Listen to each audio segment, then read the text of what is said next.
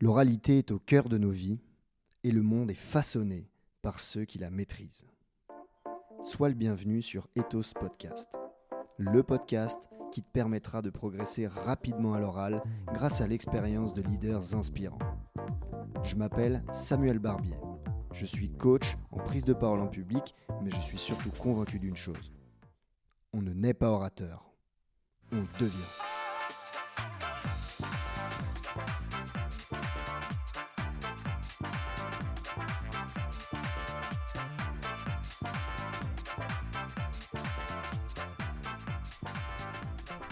Ok, c'est parti. Du coup, aujourd'hui, on va parler d'éloquence et de ses secrets avec Maxime Blondel, et qui est Blondie. Encore une fois, on est euh, quelque part euh, dans le sentier, dans une colloque un peu particulière, et on est chez The Quest. Salut Maxime, ça Salut va? Samuel, ça va? Ouais. Comment... Alors, c'est quoi The Quest? The Quest est le premier centre de formation entrepreneuriale pour les drop-out ambitieux. En très bref, notre métier, tous les ans, c'est de sélectionner 10 euh, très jeunes, en général entre 17 et 23 ans, singuliers, qui ont euh, la flamme de l'entrepreneuriat, qui veulent arrêter leurs études ou, les ont déjà arrêtées. Et, euh, et nous, on détecte chez eux un, potentiel, une énergie. Euh, ils veulent monter un projet ambitieux, de préférence tech, logiciel, app, en tout cas innovant. Et, et ils nous rejoignent pour 12 mois. Et nous, on les accompagne pendant 12 mois pour créer les fondations de leur boîte. Euh, L'idéation, trouver leurs associés, euh, trouver leurs 100 premiers clients, lever des fonds s'il y a besoin. Et on les finance également avec un, un chèque d'une bourse de 100 000 euros. Excellent. Donc Maxime, pour te présenter, toi tu as 28 ans. Oui. Tu as grandi à côté de Paris. C'est ça, C'est ça? Roy ma maison 92. Ok. Euh, T'as un gars plutôt rayonnant, vous devriez voir le smile du, du gars en face de moi. C'est gentil. Euh, T'as arrêté tes études au bout de deux ans Ouais. pour monter des boîtes. Ouais. Donc t'avais 20 ans. Euh, certaines ont plutôt bien fonctionné, t'en as revendu quelques-unes. Oui, exact. Une qui était une galaxie de plein de marketplaces euh, dans l'événementiel. Ok, chouette. En parallèle, tu as intégré la team de The Family, le célèbre incubateur. Mhm. Ouais. Tu as dû prendre plein de trucs là-bas. Grave. En 2020, tu te relances pour accompagner des jeunes entrepreneurs euh, dans ce qui s'appelait hier The Secret Company, Ouais. ce qui est devenu The Quest. Exact. Est-ce que le tour d'horizon te convient? Ouais, très très bien. Très bon résumé. Alors là, c'est le moment où je te propose qu'on fasse un très très très très grand retour en arrière. Imagine, Max, tu as 10 ans, Mhm. tu aiguises ton rapport au monde avec ta famille, avec euh, tes parents. Est-ce que tu peux me parler un petit peu de ton environnement familial et de la manière dont parlaient tes parents et de la place de la parole dans ta famille à Rueil quand tu étais petit? Euh, alors moi, mes parents, ils ont divorcé quand j'avais à peu près un an. Euh, et euh, ma mère et ma grand-mère étaient professeurs des écoles. Donc en tout cas, la parole, je ne sais pas la place qu'avait la parole, mais l'éducation euh, et la transmission de savoir par la parole, c'était un gros gros sujet euh, qui m'a accompagné euh, toute mon enfance, toute mon adolescence. Et du côté de mon père, il était commercial dans des sociétés de cosmétiques. Donc pareil, il y avait, mon, père est assez éloquent aussi également. Et donc moi j'ai alors euh, moi j'étais plutôt un enfant très très timide, pas beaucoup d'amis jusque euh, jusqu'à mes 16 ans où j'ai eu un déclic et j'ai vraiment voulu changer, euh, devenir heureux, avoir des amis, être sociable, etc. Et donc je me suis inspiré euh, de un de mes cousins, Victor que je salue, qui avait ouais, je dirais 4 ou 5 ans de plus que moi et qui ouais entre mes 14 et 16 ans m'a pris sous son aile un petit peu et en fait juste en éponge, j'apprenais de lui, c'est-à-dire je le regardais faire. Lui était aimé de tout le monde où qu'il passe, il attirait l'attention, il était aimé, euh, plutôt cancre, tu vois. Mais Mhm. moi, je l'admirais pour ça, parce que moi, j'étais très timide, réservé, je ne sais pas prendre la, la place dans la, dans, dans- dans la salle. Et, euh, et je me suis inspiré de lui, en fait, tout simplement. hein. Et au début, en copiant bêtement. Mhm. Et après, euh, la deuxième étape du copiage, c'est de trouver son style après avoir copié. Voilà. Ok, donc au départ, par observation et par mimétisme avec ce grand cousin. Ouais. C'est comme ça. Est-ce que c'est comme ça que tu construis ton rapport à la parole? Tu, tu me dis que tu étais un peu introverti. Mhm. À 16 ans, tu as un déclic. Comment est-ce que tu, tu construis cette parole et comment est-ce que tu l'aiguises pour qu'elle devienne de plus en plus euh, ta signature, la tienne quoi? Euh, je, je- pense l'avoir réellement euh, développé. En tout cas, ce sens du commercial et de la vente, vendre en permanence, parce que j'avais pas beaucoup d'argent et du coup, tous les entre mes 18 et à peu près 22 ans, tous les samedis. Donc je travaillais avec une agence événementielle qui m'envoyait un texto tous les jeudis pour me dire rendez-vous dans tel club, péniche, pavillon, cave, etc.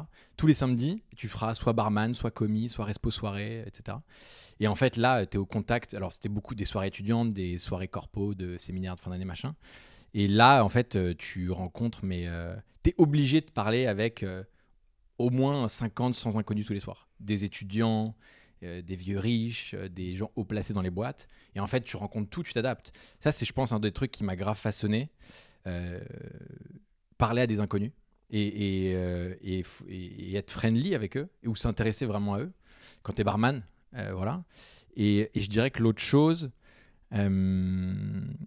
l'autre chose, ben, ce qui est bizarre, c'est que j'ai l'impression de savoir articuler mes idées parce que j'ai énormément joué aux jeux vidéo. Moi, je joue à Guild Wars, MMORPG, tu sais, online. C'est le concurrent de Warcraft qui était un peu moins coté. Donc, jeu en ligne et je communique beaucoup mieux à l'écrit qu'à l'oral, assez étonnamment. Je, entre guillemets, moi, ma thèse, c'est que euh, le- la parole, c'est un outil de manipulation. Un peu comme un kiné va te manipuler pour ton bien. Si tu le décides, la parole, ça peut euh, manipuler les autres en bien. Ça peut les amener à faire des choses positives pour eux, mais ça peut les éduquer, tu peux transmettre du savoir, etc. Et, euh, et un qui est sous-côté, mais qui a été très utile pendant le Covid, vu qu'on était tous éloignés, c'est de savoir communiquer par l'écrit et de savoir enseigner par l'écrit et de savoir euh, donner envie aux gens d'agir par l'écrit, etc. Toi, aujourd'hui, tu te méfies de la parole? Non. Non, non, attention, moi, le, le mot manipuler, j'y mets pas de connotation, j'y mets pas de jugement de valeur. Tu peux manipuler en bien ou en mal, ça c'est un choix. Mais fact, c'est que la parole est un outil de manipulation. Mais la manipulation, c'est un mot mal connoté. Alors qu'un kiné qui te manipule, c'est pour ton bien. Ok, c'est un outil de pouvoir alors, Ouais. qui peut être utilisé à bonne ou à mauvaise escient. Exactement. Ça, je suis d'accord avec toi. Et on renvoie à l'éthique personnelle de chacun Mhm. euh, pour utiliser ce super pouvoir. euh, parce que, bon, la parole, ça, on allait jusqu'à Hitler hein, qui, qui Mhm. manipulait les foules. Ouais. Et on a aussi des très belles choses avec des, des Coluche et des gens, euh, l'abbé Pierre, euh, qui il y a un film qui vient de sortir. On voit que c'est un excellent orateur. Les Donc, humoristes, ouais, t'as raison.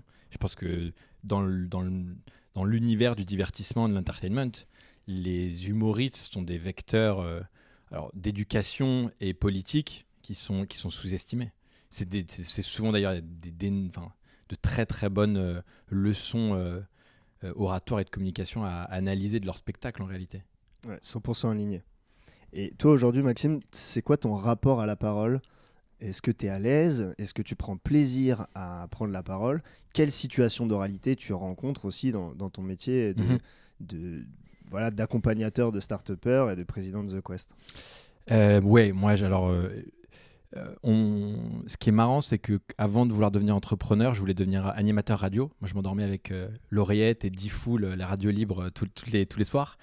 Et je rêvais d'abord de devenir animateur radio de Radio Libre. Après, je me suis dit, allez, peut-être faire un truc un peu plus sérieux, journaliste radio. Et on m'a toujours dit que j'avais une voix de radio. Donc ça m'a conforté dans ce choix. Finalement, je ne l'ai pas fait pour diverses raisons. L'entrepreneuriat m'a plus botté. Mais euh, j'ai, euh, je ne sais pas trop comment l'expliquer, mais j'ai rapidement compris que j'arrivais à motiver les gens autour de moi. Que ce soit par euh, un bon argumentaire, quand ils me disaient, voilà, je doute de peut-être tenter de, de rejoindre cette entreprise, j'ai envie de tel job, mais je ne sais pas si j'ose. Je ne sais pas comment l'expliquer, j'ai rapidement compris que j'arrivais à motiver les gens. Et alors, il- il si peut-être que je sais comment c'est arrivé, c'est marrant, je me rappelle de ça. Quand j'avais toujours pas d'argent, que j'avais près 18 ans, pour financer mes vacances d'été, j'avais postulé un job d'intérimaire. J'étais télémarketeur sur un plateau. Le job était horrible. On n'était que des intérimaires parce qu'il n'y avait pas de CDI, ils étaient tous en burn-out. On était sur un, pla- un plateau euh, de télémarketing ou de, phoning. Et en fait, on appelait des bases de données euh, de donateurs qui ne donnaient plus à des associations. Nous, on était mandatés par des assos et nous, on devait les convaincre de redonner un don en abonnement tous les mois. La tristesse, c'était que principalement, c'était des petits vieux qu'il fallait convaincre. Et on avait des, euh, scripts euh, très bien pensés. On, nous donnait des noms qui étaient autres. Je m'appelais pas Maxime Blondel quand j'appelais les gens par téléphone. Et ça, euh, moi j'ai réussi à le faire. J'ai tenu, je, me suis inscrit avec un ami. et, et j'ai bien vu qu'autour de moi, les intérimaires tenaient 15 jours et ils partaient. Parce qu'en fait, ce job te rendait fou. C'est-à-dire que à apprendre le script par cœur et à le répéter 100 fois par jour, la nuit, tu faisais des cauchemars où on t'appelait par un- le prénom qui n'était pas le tien mais qui était écrit dans cette fiche de script. Et en plus de ça, tu vois, je, je me, je me- pour le fun fact, un an après avoir quitté ce job, je l'ai fait, moi je l'ai fait euh, 45 jours. Je me souvenais des deux premières pages du script par cœur un an après. sans l'avoir relu euh, pendant ce, ce- ce- ce delta, tu vois. C'est terrible. C'est terrible. Et en fait, euh, franchement, ça a été la meilleure école. Mais par, euh, au bout de 45 jours, j'ai quitté parce que j'avais, j'avais réuni la, on était payé, je sais pas, 45 euros par jour à peu près. Il fallait passer une centaine de calls. Mais en fait, ça a développé un truc, c'est que maintenant, très souvent, quand je parle aux gens, je ne les regarde pas forcément dans les yeux, ou quand ils me parlent, mais parce que euh, j'ai développé un truc très bizarre. Aux vibrations de la voix et aux intonations, j'arrive à détecter si quelqu'un me ment ou pas. Par contre, si je le regarde, je peux pas te dire si tu me mens ou pas. Mais à l'oreille, j'ai fait beaucoup de musique. J'ai été, j'ai appris la, il y a des guitares là, là où on est. Ouais, Il y a des guitares autour de nous. J'ai appris euh, la musique. Je connais pas le solfège. Je l'ai appris euh, sur YouTube, euh, tu vois, à l'oreille. Et je pense que la musique et ce job-là m'ont fait développer un peut-être un, un truc qui fait que je juge principalement à l'oreille qu'à la vision. Or, je pense que la société juge 90% à la vision, parce qu'on est 90% visuel. Et en réalité, moi, je pense que je suis plus auditif. Bah, je pense que c'est quand même extrêmement important la voix. Euh, on appelle ça la prosodie. C'est les variations de ton, la musicalité de la voix. Elle permet de prendre l'attention, elle permet de garder l'attention Mhm. et elle permet de transmettre des émotions. Euh, tu vois, un commandement militaire euh, va pas s'exprimer exactement de la même manière euh, qu'un type qui veut te vendre un truc. Et donc, et on s'exprime pas de la même manière à, à ses clients qu'à un petit bébé de 3 ans. Ouais. Et en fait, là, c'est pour ça, quand on parle à ce jeune bébé, on lui, on lui parle tout doucement parce que, en fait, lui, il comprend pas ce qu'on dit. Mhm. Par contre, il entend euh, euh, le, le côté, euh, on, on l'enrobe, on, on le protège. C'est du théâtre au final. Je sais f- pas si c'est du théâtre, mais en tout cas, la, la voix est extrêmement importante. Ok. Bah tu vois ça ouais, je j'en suis très très très. Alors je savais pas que ça s'appelait la prosodie, mais j'en suis très très très conscient et je travaille énormément euh, là-dessus. Alors, Maxime, je reviens sur cette question. Toi, aujourd'hui, tu es, président de The Quest, tu accompagnes des jeunes entrepreneurs. Mhm. Quelles sont les situations d'oralité que tu rencontres au quotidien? Euh, bah à peu près euh, à minima tous les jours. Moi, je fais entre 3 et 5 séances de coaching d'une heure. Donc, je fais entre 3 et 5 heures de coaching, conseil, où des entrepreneurs viennent en me disant j'ai tel problème, comment on le règle? Évidemment, on fait des entreprises très ambitieuses, tech, start-up, qui ont vocation d'être internationales. Donc, mon incitation, c'est de les pousser à tenter des choses qui sont hors du commun, qui semblent folles, qui semblent trop ambitieuses, dont ils sont pas sûrs qu'ils vont être capables, etc. Et mon jeu, c'est de leur donner la confiance et de les convaincre et de les soutenir même quand eux n'ont pas confiance en eux. Et que ce soit dans du conseil ou dans du pur coaching, ça passe par euh, leur dire droit dans les yeux, je crois en toi, et avec le bon ton de voix, qui, je sais, eux, va les toucher, parce que je les connais à terme personnellement. Ok, donc toi, c'est la parole pour euh, envoyer des fusées dans l'espace, en fait.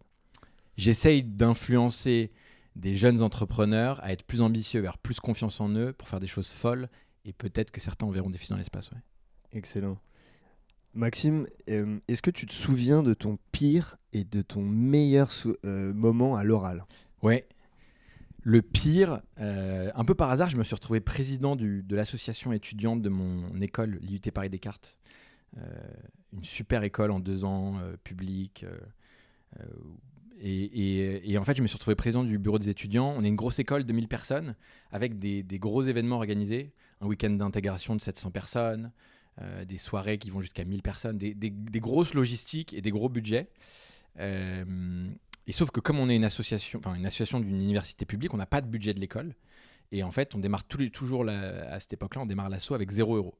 Donc en fait, tu, par avec un tour opérateur, tu signes un, contrat pour un week-end d'inté et tu fais des chèques en blanc pour euh, à peu près 100, 150 000 euros. Et après, il faut que tu, tu vendes vraiment 700 tickets, sinon tu perds de l'argent. Et, euh, et je me rappelle qu'on faisait le tour des amphithéâtres avec notre petite euh, présentation slide PowerPoint pour, faire, pour vendre le week-end d'inté. Et c'est la première fois où je me retrouve devant un amphi euh, de, je sais pas, il doit y avoir 300, 400 personnes. Et tu sais, c'est les amphis, euh, Paris Descartes, c'est les amphis à l'ancienne où tu es en bas et tu regardes tout le monde euh, en haut.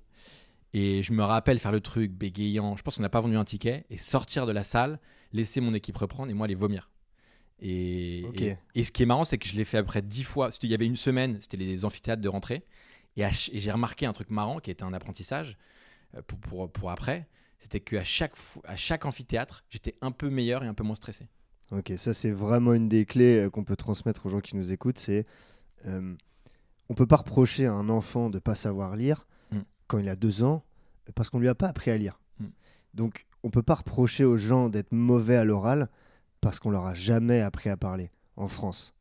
Donc on t'avait jamais appris, tu as pris peur, tu es allé jusqu'à vomir. Et ce qu'il faut, c'est accumuler les expériences positives de prise de parole pour sortir petit à petit et aller dans une zone de Mhm. plaisir. Alors, énorme zone de plaisir, c'était quand le meilleur moment pour toi? Euh, le meilleur moment. Euh, tu tu l'as dit euh, en intro, euh, j'ai rejoint pendant à peu près un an et demi l'équipe de, de The Family, l'incubateur qui était très réputé en France. Et mon rôle là-bas, c'était d'être responsable de la marque The Family auprès des étudiants. Donc je faisais le tour des écoles de commerce, d'ingé, d'université pour faire connaître la marque The Family et attirer des jeunes entrepreneurs à l'époque. Euh, et euh, en, à peu près euh, huit mois de travail, j'ai fait 100 conférences. Donc il fallait euh, trouver soit des professeurs dans ces écoles, soit des responsables d'associations entrepreneuriales qui m'invitaient, booker un amphi. Euh, je venais, je parlais d'une heure d'entrepreneuriat, il y avait des questions-réponses. Et, euh, et- les premières fois, j'ai essayé de faire des slides. Et il n'y avait pas de dynamique, ça donnait pas envie, etc. Donc j'ai rapidement arrêté et je me suis dit, OK, comment je suis juste généreux Je raconte ce que je vois euh, dans... J'étais tous les jours dans le, lieu iconique de The Family. je faisais passer des soirées avec des entrepreneurs. Comment juste je raconte mes apprentissages et mes péripéties avec ces entrepreneurs qui montent des startups. Et en fait, au bout du, ouais, au bout du, au bout du 50e, je commençais à être vraiment rodé et j'y allais vraiment à capella. Voire, à la fin, je prenais du plaisir à me dire, OK, euh, donnez-moi des, euh, des mots que je dois placer pour, pour, faire, tu vois, pour faire marrer, pour le challenge. Donc, je pense que j'étais arrivé à un niveau euh, d'improvisation où ça me faisait marrer qu'on me mette en difficulté, alors qu'avant j'avais besoin de me ra- rattacher à mes slides. Et donc, encore une fois, la répétition, la répétition, la répétition, la répétition, et tu arrives à un niveau ésotérique où euh, tu flottes, en fait. C'est le flow. Le flow, le fameux. Tu lâches, tes, tu lâches ton PowerPoint, tu lâches tes notes, tu vas dans une partie d'improvisation où tu es sûr de toi. Tu Il y avait un mot-clé là quand même, il y avait généreux. Il faut être généreux dans sa parole, il faut parler de soi à travers ce qu'on dit, réussir à se livrer. C'est un peu impudique et c'est fort et c'est probablement pour ça que tu as réussi à le faire. Petite question au, au passage. Euh, Est-ce que on t'a déjà remarqué? Moi, j'ai eu ça et je suis pas le seul à avoir euh, ce, ce retour d'expérience. Quand tu arrives à ce niveau de flow à une conférence, tu sors de scène et tu te souviens pas de ce que tu as dit. C'est c'est courant ou pas? Tout à fait. Ok, 100%. ok, super. Par contre, c'est moi qui pose les questions. Ok, The Quest. Ouais. Euh, toi, tu vois passer les entrepreneurs toute la journée, tu les, tu, tu- tu les audites. Et euh, et moi, ce que, ce que je veux te demander, c'est pourquoi est-ce que c'est important d'être un bon communicant lorsqu'on monte son entreprise, notamment en early stage? C'est extrêmement simple. C'est que la corrélation d'un entrepreneur au succès de son entreprise est beaucoup moins liée à son intelligence qu'à son, euh, qu'à son énergie. Donc tu peux être, entre guillemets, euh, jugé par la société bête ou bête à l'école et monter une très bonne entreprise. Pourquoi? C'est parce que la capacité que je regarde, moi, chez les entrepreneurs qu'on sélectionne chez The Quest, c'est le courage. Et avoir le courage d'aller vendre quelque chose qui est soit pas encore réel, soit qui est en cours de création à des premiers potentiels clients, ça demande du courage, ça demande de la générosité, ça demande de savoir embarquer les gens avec soi. Et c'est pareil en fait avec tous les tes potentiels cofondateurs qui hésitent à rejoindre ton bateau et que tu veux convaincre parce qu'ils ont les compétences techniques de te rejoindre. Ça marche avec des investisseurs, ça marche avec des employés que tu voudrais recruter. Et en fait, il faut vendre, vendre, vendre à tout le monde. Et ça demande de l'énergie, de la générosité et du courage. Ok. C'est aussi une espèce de mise en récit. Tu dis, euh, quand on est entrepreneur early stage, on vend un truc qui n'existe pas. Mhm. Et c'est une des grandes leçons du livre Sapiens de, euh, je sais plus comment il s'appelle, mais l'idée c'est que une entreprise c'est une histoire. Ouais. C'est quelque chose qui n'existe pas. Euh, Peugeot SA, Stellantis aujourd'hui, c'est une histoire au départ. Ouais. Et au fur et à mesure, même aujourd'hui encore, c'est c'est c'est pas pas palpable, c'est une histoire que les gens racontent et auquel les gens croient. Donc je, moi je suis convaincu qu'un jeune entrepreneur ou un entrepreneur aguerri doit être capable de mettre du sens Mhm. de storyteller et euh, d'élever les gens pour les embarquer dans une histoire qui les dépasse. C'est tellement. Ok Maxime, on a parlé du coup du petit Maxime à Rueil-Malmaison qui Mhm. construit son rapport à la prise de parole. Ouais. On a parlé euh, de tes pires et meilleurs moments à l'oral, de ton rapport à la parole qui a évolué et de l'importance pour les jeunes entrepreneurs d'être bons communicants. Si tu veux bien, je te propose qu'on passe à une partie de leadership Mhm. parce que pour moi, la communication est extrêmement liée au leadership. Euh, c'est quoi ta définition d'un bon leader et comment tu les détectes? Un bon leader, c'est quelqu'un qui embarque les autres sur beaucoup d'irrationnel très souvent. Euh, donc, être un leader quand il y a énormément d'argent en banque et que tu peux convaincre les gens avec des bons contrats, des bons salaires, etc., c'est évidemment plus facile que quand tu es un, leader qui démarre, qui sont ceux dont moi je m'occupe, où il faut composer avec euh, des bouts de ficelle et vendre quelque chose qui est souvent pas encore réel. Euh, et pour ça, je pense qu'il faut. Euh, il y a une méthode très simple qui est de montrer l'exemple. C'est-à-dire, si on en revient au courage. Mais si tu n'as euh, pas peur de communiquer sur les réseaux, si tu n'as pas peur d'aller vendre dans la rue à des inconnus, si tu n'as pas peur euh, d'aller envoyer un mail à Xavier Niel pour qu'il investisse dans ta boîte, ne pas avoir peur de tout ça et montrer l'exemple, je, pense que ça va irradier autour de toi, que les gens le voient, les gens le valorisent, parce que c'est des, compétences, c'est des qualités qui sont très rares dans notre société. Et donc irradier de cette façon-là par du courage et, par montrer l'exemple de ne pas avoir peur, ça donne envie aux gens de ne pas avoir peur, tout simplement. Et donc si tu n'as pas peur et que tu le montres, les gens vont avoir beaucoup moins peur de te rejoindre. Donc aspirer les doutes de ton équipe et diffuser de la confiance.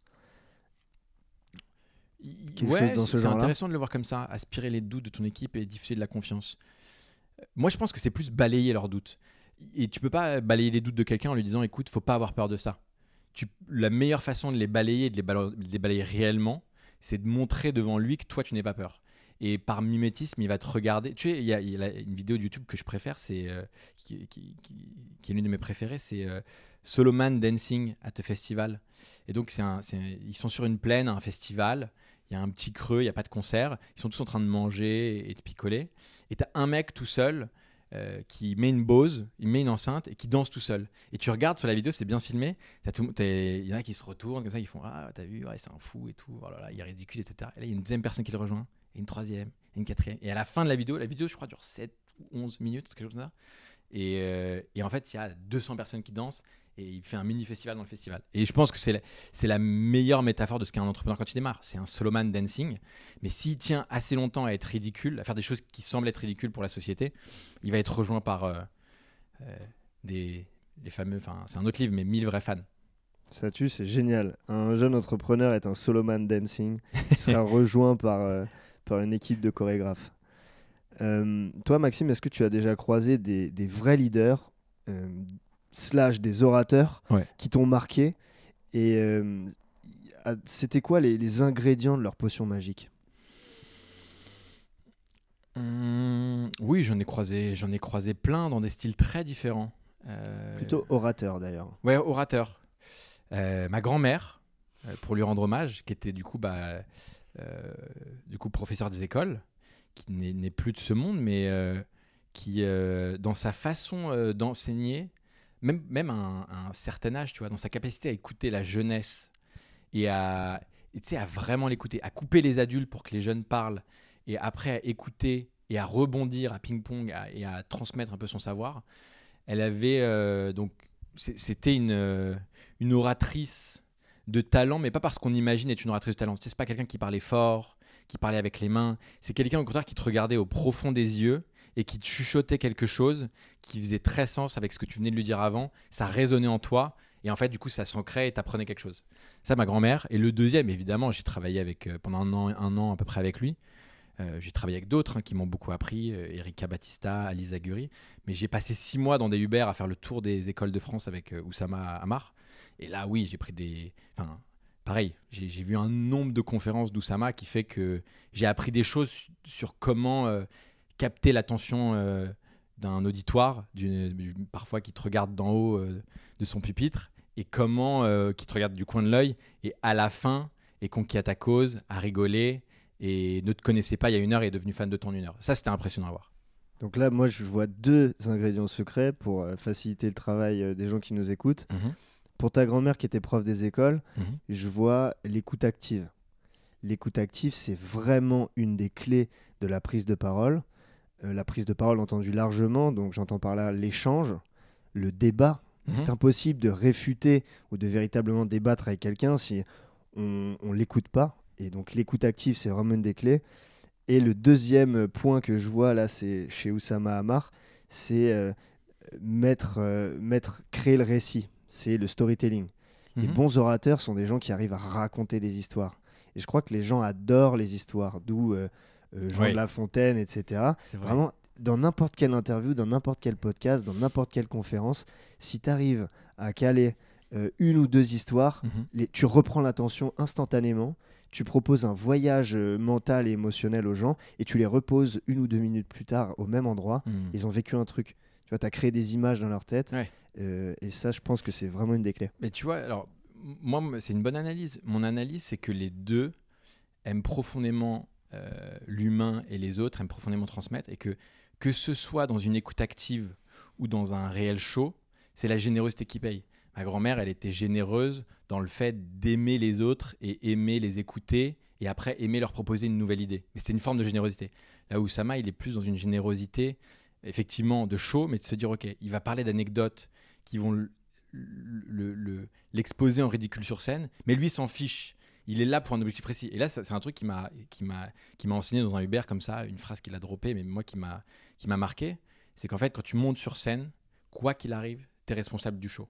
Et faut faut partir du principe que c'est comme euh, un spectacle ou du cinéma. Que tu quelque chose d'intéressant ou pas à raconter, tu es responsable du show. Tu ne t'excuses pas. euh, tu, ne- tu- il faut pas bégayer. Si tu tombes, tu te relèves et t'en rigoles, mais t'es c'est, de l'industrie du spectacle en fait, de faire même une conférence ou un cours magistral à, à des étudiants.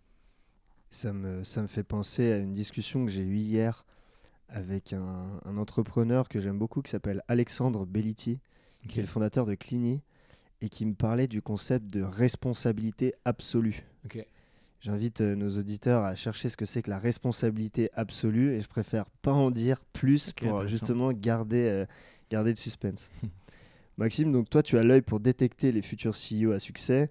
Est-ce que du coup tu fais attention à leur communication et euh, comment doit être, j'aime pas le verbe doit, mais à quoi doit ressembler leur parole? Tu m'as dit que tu écoutais beaucoup la voix et que tu arrivais à détecter le courage et, et la sincérité dans la voix. Qu'est-ce qu'il faut d'autre? Euh, Si je suis honnête, je t'avoue que j'ai pas réellement de framework ou de template pour évaluer ça, mais que j'essaye de trouver de la cohérence dans une personne.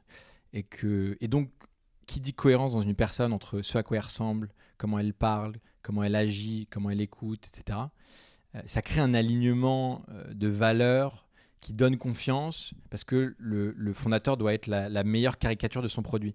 Et tu vois, il y a des, je vais, je vais rencontrer des jeunes qui ont 18 ans et qui s'expriment mal, qui articulent mal leurs idées, qui écoutent pas assez, mais qui ont une énergie complètement folle parce que pour certains, parfois, ils sont diagnostiqués euh, TDAH, hyperactifs. Et en fait, je vais pas euh, porter un jugement de valeur sur qui ils sont. Je vais juste me demander est-ce que ça, ça peut être un super pouvoir dans leur aventure? Et donc, si je t'ai cité tous les défauts que je t'ai cités, en réalité, dans, une idée de projet ou un business, être hyper actif, ne pas assez écouter et être une boule d'énergie peut servir. Parce qu'il y a des business qui demandent de foncer la tête baissée dans plein de murs euh, jusqu'à trouver une pépite et jusqu'à monter quelque chose de solide. Là où par- parfois je vais rencontrer des ingénieurs de 18 ans qui savent très bien articuler leurs idées, qui sont plus introvertis, qui ont une capacité d'écoute active euh, impressionnante pour leur, pour leur âge. Et dans ce cas-là, moi, mon métier, ça va être de dire, OK, pour certains, dans certains, dans certains projets, être aussi introverti, ça va pas être un super pouvoir, mais dans certains autres, ça va l'être. Par exemple, tu veux monter une application mobile consumer, un, réseau social, par exemple, ou une, nouvelle appli de messagerie, ça te demande d'être fin psychologue, fin observateur, euh, savoir analyser et avoir une sensibilité humaine profonde, singulière.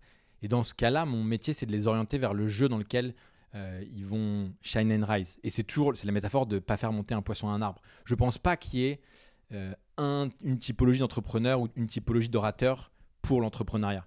Je pense qu'il y a plein de styles différents, qu'il y a plein d'histoires différentes, et que la question, c'est de trouver la zone de génie de la personne euh, dans laquelle, enfin, le projet dans lequel cette zone de génie va, va sublimer le projet. Ok, donc moi je vois deux choses dans ce que tu dis. Donc déjà, il y a la voix. Toi, tu m'as dit que tu étais un scanner de la CIA et que tu étais un détecteur de mensonges. Euh, deuxième point, c'est la congruence. La congruence, c'est l'alignement entre la posture et la gestuelle, Mhm. euh, la micro-gestuelle du visage, le regard et ce qu'on dit. Donc c'est l'alignement tête, cœur, euh, corps. Et le troisième point, euh, parce que j'en rajoute un troisième, je dire rechercher la zone de génie et Ouais. pas faire monter des poissons à des arbres. L'idée, je crois, quand on prend la parole en public, c'est de rechercher son ethos.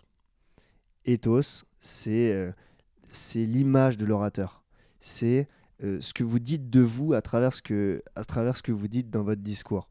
C'est euh, quelles sont mes valeurs, qu'est-ce que je porte, comment j'ai été éduqué, quels sont mes messages, qu'est-ce que je veux dire au monde, quelle est ma mission de vie. Mhm. Et je crois que si on arrive à être profondément aligné avec ce qu'on fait, ça se ressent. Et derrière, il y a des mecs comme Mm. Maxime Blondel qui mettent des tickets sur c'est marrant que tu tu vois, c'est cette, euh, je connaissais pas en détail euh, ce- ce- cette description de l'éthos.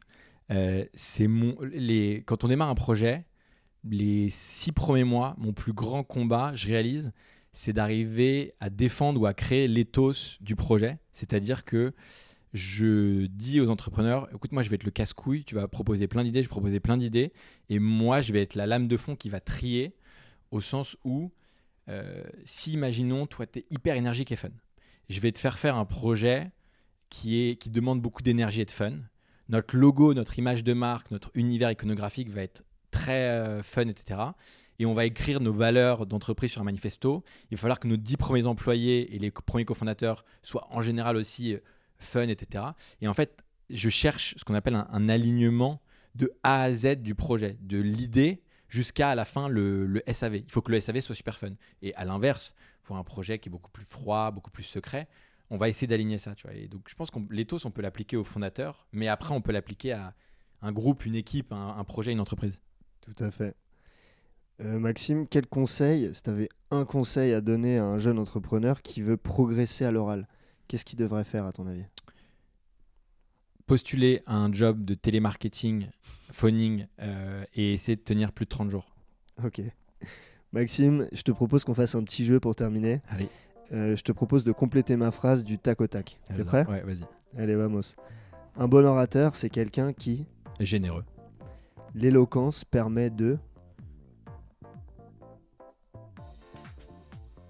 Alors Ah, il est dur celui-là. L'éloquence, ça permet quoi Euh, D'atteindre les objectifs qui sont dans sa tête. La parole du leader doit être... Accompagné d'actions euh, qui sont cohérentes avec ce qu'il raconte. Ce que tu préfères chez un orateur Euh, son regard quand il est sur scène. De quoi tu préfères discuter quand tu es sous Comme beaucoup de mecs ivres, euh, des sujets sérieux, politiques, etc. Un dernier conseil d'éloquence pour ceux qui nous écoutent Un dernier conseil d'éloquence pour ceux qui... Là, je gagne du temps, tu vois, je répète, c'est une technique, de- c'est une technique rhétorique. Un dernier conseil d'éloquence, euh, ouais, bah, comme beaucoup de choses dans la vie, euh, amusez-vous et, et embrassez votre singularité. Si vous essayez d'être un autre et que vous vous amusez pas, c'est impossible d'être un bon orateur. Sans plaisir, pas d'excellence. Go ethos.